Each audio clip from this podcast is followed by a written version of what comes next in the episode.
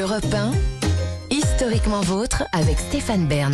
Tous les jours, vous le savez, historiquement, votre vous raconte l'histoire sans se la raconter avec Jean-Luc Lemoyne qui vient tout juste de mettre le point d'interrogation finale à son quiz qui est à suivre. Exactement, Stéphane. Et encore une fois, je vous propose un petit indice musical. C'est 30 Ah, millions 50 d'amis. millions- ah, j'allais dire 50 millions 50 d'amis. millions, Je confonds avec 50 Allez, millions c'est de les enchères. 30 consommateurs. millions d'un côté, 50 millions de l'autre.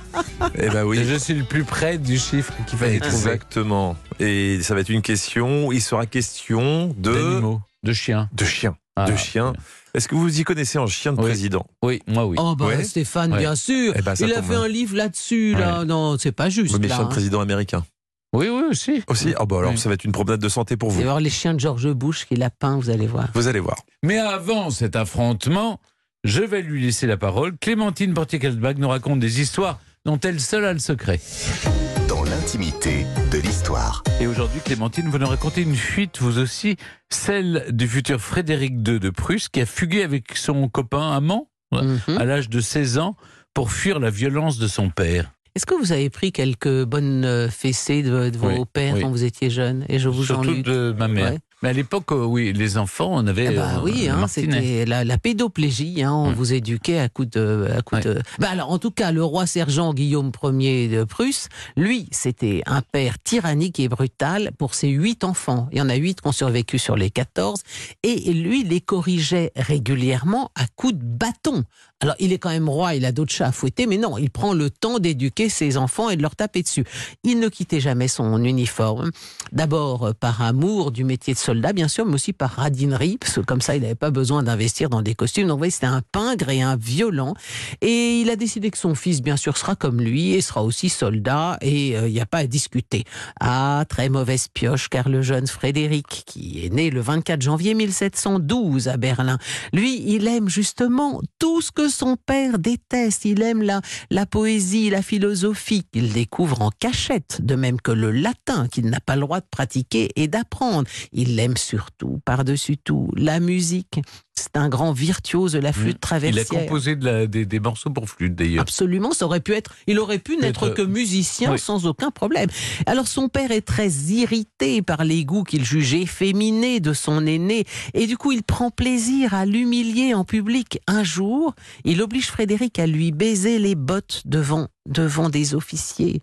Est-ce qu'on fait ça à, à son fils qui sera le futur roi de Prusse? Mais non, et parfois même, il se jette sur lui sans raison tout à coup en plein repas et il se met à lui taper dessus. Il a déjà envoyé un précepteur, euh, Peter Karl Christoph von Kate, qu'il trouvait trop proche de son fils. Alors cet ami de cœur, était le seul de Frédéric, est bientôt remplacé par Hans Hermann von Katt, jeune officier de l'armée prussienne, féru de musique et de littérature. Il a huit ans de plus que hum, Frédéric, et von Katt, qui devient sans doute son amant, est le seul être auprès duquel Frédéric trouve un peu de réconfort et dont il se sent compris, parce qu'inutile de vous dire qu'avec son papa qui l'empêche de faire tout ce qu'il aime et qui lui tape dessus, ça n'est pas ça. Alors, à tel point qu'en 1729, à l'âge de 17 ans, n'en pouvant plus de l'oppression de ce père despotique, Frédéric décide de fuir la Prusse pour se réfugier auprès de son grand-père Georges Ier, qui est alors roi d'Angleterre. Alors il fuit, il fuit, il a 16 ans, hein, Frédéric, mais malheureusement, bah, ils sont interceptés. Le prince, coupable de haute trahison aux yeux de son père, est envoyé sous bonne garde dans la citadelle prison de Kistrin, de même que von Katt, qui lui va connaître un sort absolument tragique. Pour avoir aidé le prince à s'enfuir, un tribunal militaire le condamne à la prison à vie.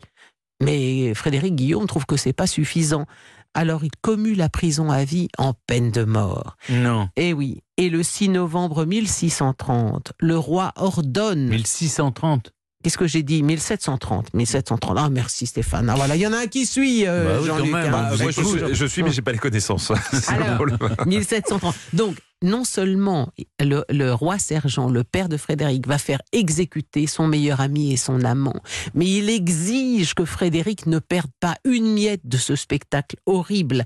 Et donc, il va euh, exiger que des soldats maintiennent Frédéric, et il y en a un qui lui tient de force, qui lui ouvre les yeux de force, parce qu'évidemment, Frédéric voudrait détourner le, le regard, il n'a pas envie de voir son ami euh, qui est décapité, et en fait, on lui, on lui maintient les yeux ouverts pour qu'il ne perde pas une miette de la décapitation de son seul ami et de son amant. Merci papa et vive la famille.